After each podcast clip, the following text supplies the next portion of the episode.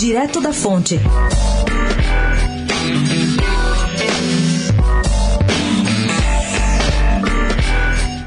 Hoje é um dia importante para quem sonha com um Estado não só honesto e competente, como equilibrado no seu uso do poder. É o último dia para o presidente Temer sancionar ou não o projeto sobre segurança jurídica no direito público. Do que se trata? De um texto que limita o poder do gestor público de tomar decisões que prejudiquem outros entes, empresas ou pessoas. Na prática, uma forma de impedir arbitrariedades. Segurança jurídica, no caso, quer dizer não baixar leis que subitamente alterem rotinas, interrompam programas, cortem repasses, sem um cálculo adequado responsável do que isso vai custar à sociedade. Um de seus autores, o jurista Carlos Ari Sandfeld, resumiu para a coluna: é um controle contra o Estado arbitrário.